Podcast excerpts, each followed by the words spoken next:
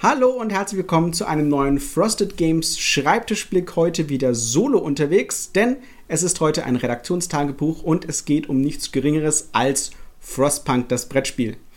Und wie üblich beginne ich am besten vorne, nämlich wie kam es überhaupt dazu, dass wir Frostpunk gemacht haben.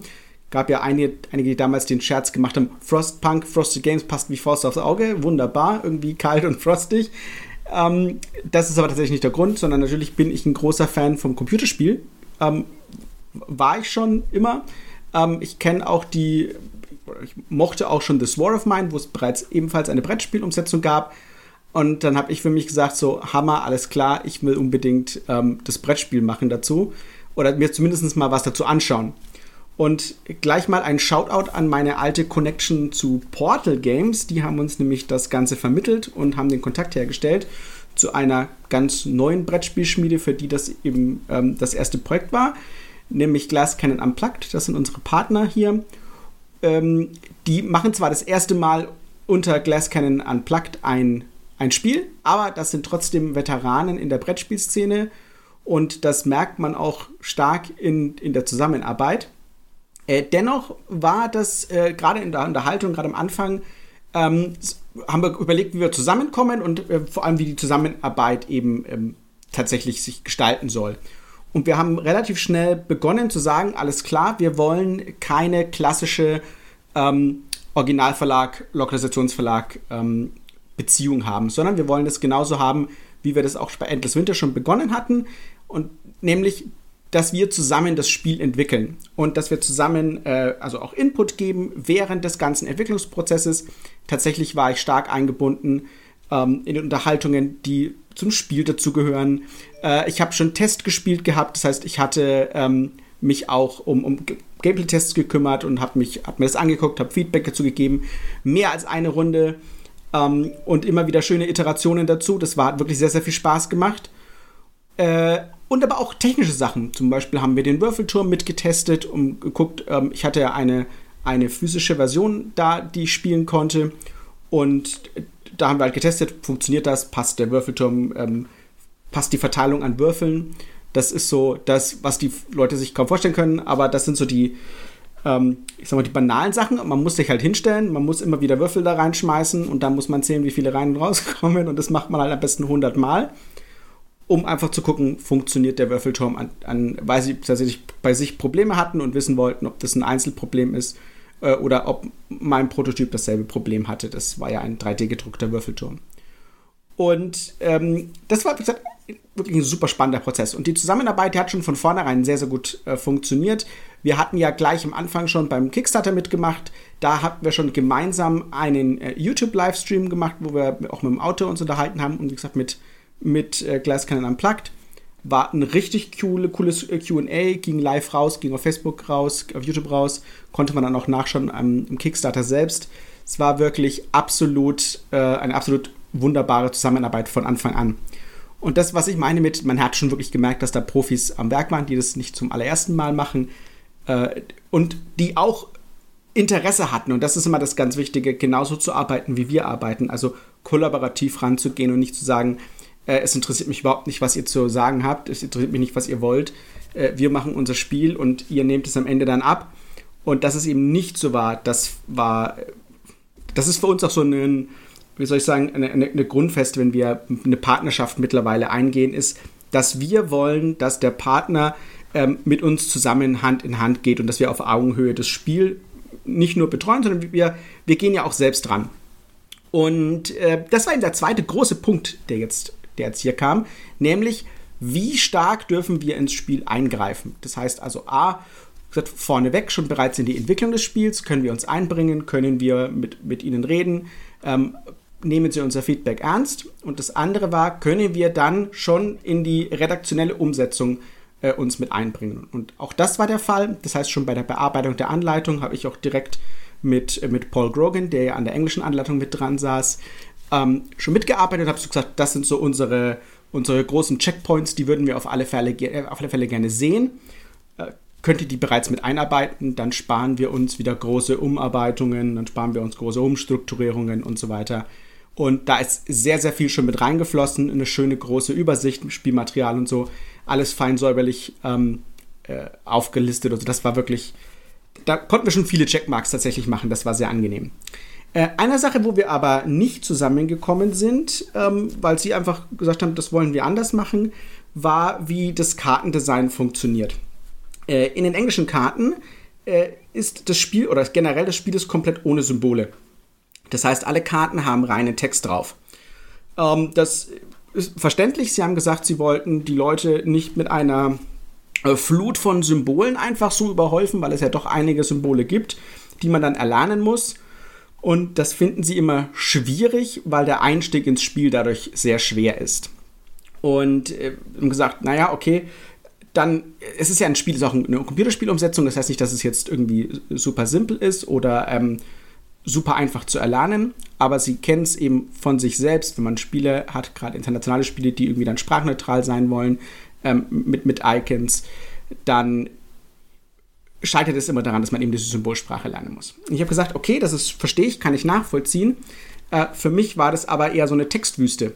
Ich habe gesagt, das ist auch irgendwie suboptimal für mich. Und also mein, mein Gefühl ist, dass das für uns in Deutschland keine optimale Lösung ist. Und dann wurde uns erlaubt, und das ist eben das sehr schön, zu sagen, okay, dann macht ihr es halt einfach anders. Und da muss ich auch nochmal einen Shoutout machen an äh, 11-Bit Studios, die, die uns die Lizenz quasi nicht nur von ähm, dem Brettspiel gegeben, sondern die Lizenz zu Frostpunk, dem Spiel selbst, dem Computerspiel, also der, der Videospielschmiede, von der das Ganze kommt. Und die waren auch extrem locker drauf und haben das alles freigegeben und haben gesagt, macht ihr, wir vertrauen auf euch. Und ähm, das, ist, das ist nicht nur ungewöhnlich, das ist super angenehm. Ähm, ich muss sagen, 11-Bit Studios, bitte gerne häufiger und mehr mit euch, denn das war wirklich ein absoluter Traum. Ähm, äh, ja, wie gesagt, was haben wir dann gemacht? Wir haben lange überlegt, denn die, die Grundaussage, die, äh, die Glasscanner Plug gemacht hat, zu sagen, naja, wir wollen nicht, dass man eben lauter Icons erlernen muss und das den, den Einstieg ins Spiel ähm, schwieriger macht. Die habe ich natürlich auch gesehen und ich wusste genau, warum sie das gemacht haben. Ähm, was ist also die beste Lösung? Und dann haben wir lange drüber überlegt und haben gesagt, okay, es gibt die zwei Möglichkeiten. Ich mache Icons, ich mache nur Text. Machen wir noch eine Mittellösung. Wir machen Icons und Text. Also wir nehmen immer das Icon und verknüpfen den Text.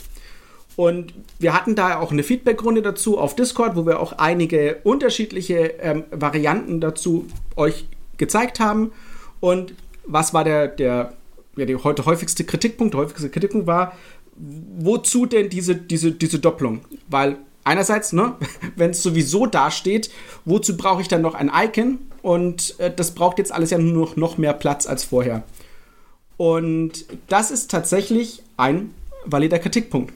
Ähm, ich habe aber gesagt, naja, es ist, es ist, ähm, es ist auch ein wieder ein zweischneidiges Schwert. Denn ja, es ist zwar richtig, dass ihr aktuelles einfacher, ähm, äh, dass es einfacher ist, wenn man quasi dann da nur Text hat und warum mache ich doppelt. Aber es hat einen großen, großen Vorteil. Nämlich, ihr könnt dadurch die Symbole erlernen, weil der Text immer schon mit dabei steht. Und, und das haben wir gesehen, weil wir es nicht nur einmal gespielt haben, sondern mehrfach gespielt haben und auch mit Leuten nochmal gespielt haben und uns auch gezeigt haben, die das Spiel noch nicht gespielt hatten. Und man, man hat ganz schnell gesehen, dass, dass es genau den Vorteil hatte, den ich haben wollte eigentlich. Nämlich beim ersten Mal spielen konnte man den Text mitlesen und es war quasi klar, was es, um was es sich äh, da gehandelt hat. Und auf der anderen Seite konnte man aber schnell abkürzen mit den Symbolen. Man erkennt halt, wenn da jetzt ein Holzsymbol ist. Man erkennt da, wenn hier Hoffnung abgebildet ist, wenn da Wut abgebildet ist ähm, oder generelle Unzufriedenheit oder ähm, Motivation und so. Und ich kann das genau verknüpfen, weil das Spielmaterial selbst hat ja sehr wohl diese Icons. Das heißt also, wenn ihr einen kranken Arbeiter seht, dann hat das der, der Marker, mit dem ihr das quasi mit der Anzeige, mit dem ihr das anzeigt, wie viele ihr habt, der hat natürlich ein Symbol drauf. Und dieses Symbol ist natürlich auch jetzt im Text kranker Arbeiter mit verknüpft. Und so lernt ihr nicht nur gleichzeitig die Symbole, ihr habt den Text dazu ähm, und von wegen Platzproblem. Es gibt tatsächlich manche Fälle, an denen es ein, ein echtes Platzproblem gibt, weil ich ja, wie gesagt, nicht nur Text habe, sondern Text plus Icon. Und da konnte ich dann ausnahmsweise, das passiert, glaube ich, auf vier Karten im ganzen Spiel, ähm, dann mal den Text weglassen, weil ihr den die ganze Zeit so erlernt hattet, dass es dann nicht so schlimm ist, wenn ich es einmal weglasse und konnte tatsächlich die Abkürzung ähm, mit, dem, mit dem Text verwenden. Ähm, die Abkürzung mit dem Symbol verwenden, nicht mit dem Text und die Texte eben weglassen. Äh, äh, und es hat aber noch einen zweiten Vorteil. Wie gesagt, man erkennt halt trotzdem sehr schnell, was auf der Karte alles verlangt wird. Und das ist die, die, für mich der wichtige Punkt, um schneller in dieses Spiel reinzukommen. Ähm, weil eine solche Abkürzung einfach dazu führt, dass man mit den Augen schneller drüber sieht und einfach sehr viel sofort erkennt. Und je häufiger man das Spiel spielt, desto mehr kann man an den Text vollkommen wegignorieren, guckt nur noch aufs Icon und hat alle Infos sozusagen auf einmal auf der Hand, liest deswegen weniger, weil einem das die Symbole abnehmen. Und das war tatsächlich, es war, das ging, ging sofort durch. Die waren total happy, wie wir das gelöst haben. Viele dieser Icons sind neu und von uns, ähm, weil sie eben niemals benötigt werden im Original. Äh, andere quasi leihen sich etwas, was man auf ähm, Gebäuden zum Beispiel sieht und sind dann so ein bisschen modifiziert dazu. Und ich bin, also ich, ich bin sehr froh, ähm, wenn ihr das dann in den Händen halten könnt und davon auch profitieren könnt. Und ich bin gespannt, ob es bei euch, das ist ja immer das, darf man nicht vergessen, wir machen sehr viel, wir testen sehr viel, wir zeigen es Leuten, wir haben Feedbackrunden, wir lassen das Leute anschauen, die davon überhaupt gar keine Ahnung haben, ob sie es intuitiv verstehen. Äh, der Grafiker zum Beispiel, als ich mit ihm gearbeitet habe, hat sofort Sachen verstanden und hat gesagt, ach so, das hätte ich ja in dem Text nie so gesehen. Das Icon hat ihm geholfen. Ähm, aber wenn es bei euch draußen in den Händen ist, spielen das deutlich mehr Leute, schauen sich das deutlich mehr Leute an, ähm, als wir das jemals hätten machen können. Und deswegen ist es immer so eine Art äh, Hardcore-Test an der, an der Stelle, ähm, ein Belastungstest, wenn das Spiel da draußen ist.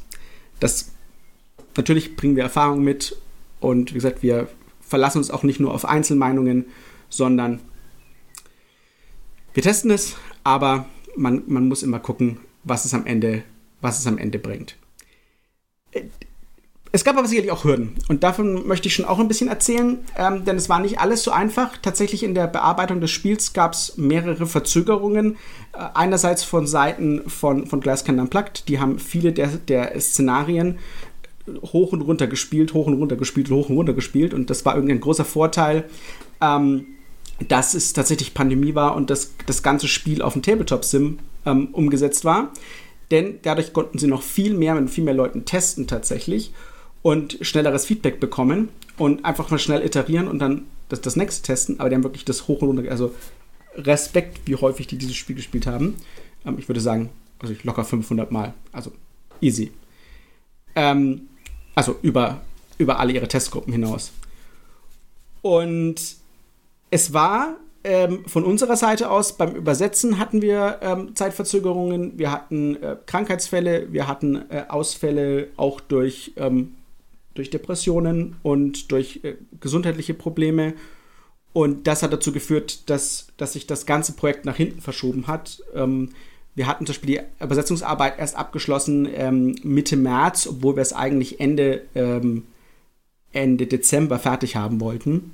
Und das ist natürlich ein krasser Versatz und dieser Versatz natürlich, der zieht sich auch dann durch andere Projekte, denn ähm, ja, wir machen auch andere Sachen, aber es gibt zum Beispiel Dinge, da ist einfach halt Zeit geblockt und ähm, wenn du dann ein Projekt so verziehst, dann verzieht sich halt auch das, diese, dieser Abschluss des anderen Projekts und dann musst du das auch nach hinten verschieben und so. Das ist schon, das ist schon nicht so einfach. Und deswegen waren es schon ganz schöne Hürden. Und, das haben wir auch nicht vergessen, es ist unfassbar viel Text. Es gibt sehr viele Karten, es gibt eine, eine lange Anleitung. Wir haben die Anleitung des Glossar auch nochmal überarbeitet. Ähm, das Glossar ist bei uns länger und anders wieder mit all den Begrifflichkeiten, die wichtig sind. Wir haben natürlich ein Icon-Glossar dazu machen müssen. Denn obwohl die Symbole natürlich alle erklärt sind, müssen wir die euch auch nochmal irgendwo zusammenfassen. Ihr dürft die nicht nur auf den Karten wiederfinden. Das heißt, das sind Dinge, da mussten wir auch Platz für schaffen. Ähm, und wir mussten sehr, sehr viel lektorieren lassen. Ähm, das heißt, sehr viele Runden. Die Anleitung hat ähm, allein 15 interne Runden gehabt. Die Anleitung hat drei externe Runden bei ähm, einem äh, Lektor gehabt und vier externe Runden bei einem anderen Lektor. Die Karten hatten, ich will nicht wissen, wie viele Versionen, ich glaube 21 Versionen. Ähm, davon hat, lass, lass, mich überlegen, ob ich das zusammenbekomme, Wir hatten mindestens sieben Korrekturrunden bei den Karten extern bei einem Übersetzer, äh, bei einem, äh, beim Übersetzer zurück und einmal bei einem Lektor für drei Runden. Also wir haben sehr, sehr viel Zeit und Liebe da reingesteckt, dass es so gut wie möglich ist, weil es halt auch ein großes Spiel ist. Es ist ein teures Spiel, ihr bezahlt dafür viel Geld und das muss alles sitzen. Und man merkt einfach, wie viel, wie viel Arbeit da reinfließt, selbst wenn man an der Struktur der Anleitung tatsächlich nicht viel äh, umbauen muss. Und das ist diesmal, wie gesagt, nicht notwendig gewesen, mit Ausnahme des Glossars. Und sonst war es recht einfach. In der Szenarienanleitung, das ist so eine separate Anleitung, über die Szenarien erklären, da hat man ein bisschen mehr machen müssen. Da habe ich ein bisschen umge, äh, umgeschaufelt, umgeschachtelt, ähm, weil äh, viele Sachen, kann ich euch kurz sagen, ähm, gibt Aufbauschritte zum Beispiel und in Aufbauschritten wurde dann Spielmaterial entfernt, das ihr vorher quasi theoretisch aufgebaut habt. Das finde ich immer komisch, ne? wenn man sagt so, bau erstmal genauso auf dem Grundspiel und dann nimmt das und das und das und das weg. Ähm, finde ich ein bisschen quatschig. Deswegen sage ich immer, ich gebe euch vorne genau eine Zusammenfassung, was müsst ihr alles tun. Und dann sage ich also, packt das und das Material raus, ersetzt die Aufbauschritte X, Y und Z und bevor ihr, wenn ihr euer ganzes Spielmaterial zusammensucht, äh, wenn ihr was rausnehmen sollt, sage ich, nehmt diese, diese Karten raus und nehmt andere Karten dazu. Und ähm, ja, die Dampfzentren zum Beispiel ist so eine typische Technologie, die gibt es nur in zwei Szenarien. Und da, wo sie halt notwendig ist, da schreibe ich, nehmt bitte die Dampfzentren dazu, während die Originalanleitung quasi immer wieder sagt, wo ihr die Dampfzentren nicht nimmt und sie dann rausnehmt. Genau, und so habe ich ja gesagt, ne, es ist halt eine szenario-spezifische Technologie und das steht auch in der Anleitung und eben dann in der Szenarienanleitung, ob dieses Szenario die Dampfzentren verwendet oder eben nicht. Ja, ähm, wie gesagt, langer Prozess, ähm, viele Korrekturrunden, es war sehr anstrengend. Wir hatten ähm, intern, das kann ich euch sagen, weil wir es mittlerweile sehr schön tracken, ähm, wir hatten intern ca. 160 Arbeitsstunden die wir allein in dieses Spiel gesteckt haben, plus natürlich die Übersetzung. Die Übersetzung ist separat, die träge ich nicht, das macht der Übersetzer. Und äh, ich würde mal sagen, dass sicherlich 250 Stunden in dieses Spiel reingeflossen sind, ähm, allein um das Spiel für euch auf Deutsch rauszubringen. Und ich hoffe, das merkt man dann im finalen Spiel und ihr habt viel Freude damit. Ja, ihr seht, das war ein, ein sehr ähm, spannendes Projekt wieder. Es war für mich ein so ein bisschen wieder ein Herzensprojekt, weil ich gesagt, sehr viel Freude mit diesem Spiel habe, mit dem Computerspiel und die Umsetzung. Es gibt selten ein Spiel, das mich so äh, so heiß gemacht hat, während ich es bearbeitet habe, es gleich wieder zu spielen. Einfach weil die Art und Weise, wie man hier kreativ Problem, Probleme löst, das ist so cool gelöst. Es ist so, es ist so anders. Jeder, der irgendwie Bock auf Robinson Crusoe hat und er sagt, okay, ich habe das gerne gespielt. Ähm, und das setzt einfach immer noch mal eins drauf, aber es ist nicht regelkomplexer, im Gegenteil, es ist deutlich simpler zu spielen. Und gleichzeitig habt ihr aber diese tollen Möglichkeiten, eben nicht nur zu sagen, ich nehme mir, keine Ahnung, ähm, äh, ich brauche Holz, also muss ich gucken, wie ich an Holz komme. Nee, ihr könnt ja zum Beispiel auch überlegen, vielleicht nehmt ihr oder erlasst ihr ein Gesetz, das äh, euch stattdessen mit was anderem bauen lässt, oder ihr nehmt Stahl und bekommt dadurch gratis Aufwertungen oder ihr äh, habt eine Technologie, die es euch erlaubt, ähm, was ganz was anderes zu machen. Und das ist einfach eine sehr coole Möglichkeit, kreativ an die Probleme eines kooperativen Spiels ranzugehen. Und gleichzeitig habt ihr eben halt auch so ein, ein absolut äh, nettes Setting, tolle Storykarten, tolle Konsequenzen, die da entstehen können. Und gesagt, einfach cool zu spielen. Ich hoffe, es ist bald in euren Händen. Wenn ihr diesen Podcast hört, sollte es nicht mehr allzu lange dauern. Das Spiel ist gerade vollständig im Druck. Auch unsere Daten sind alle abgegeben. Und dann äh, ist es nur noch auf dem Weg zu uns. Ich hoffe also, dass es, dass ihr es hoffentlich, vielleicht, das ist der Plan in Essen äh, an der Spiel 22 spielen und oder kaufen könnt, wenn ihr es noch nicht bestellt habt. Aber auch bei uns gibt es natürlich noch die Vorbestellung dazu, um es euch zu sichern, denn so viele sind gar nicht im ersten deutschen Printrun.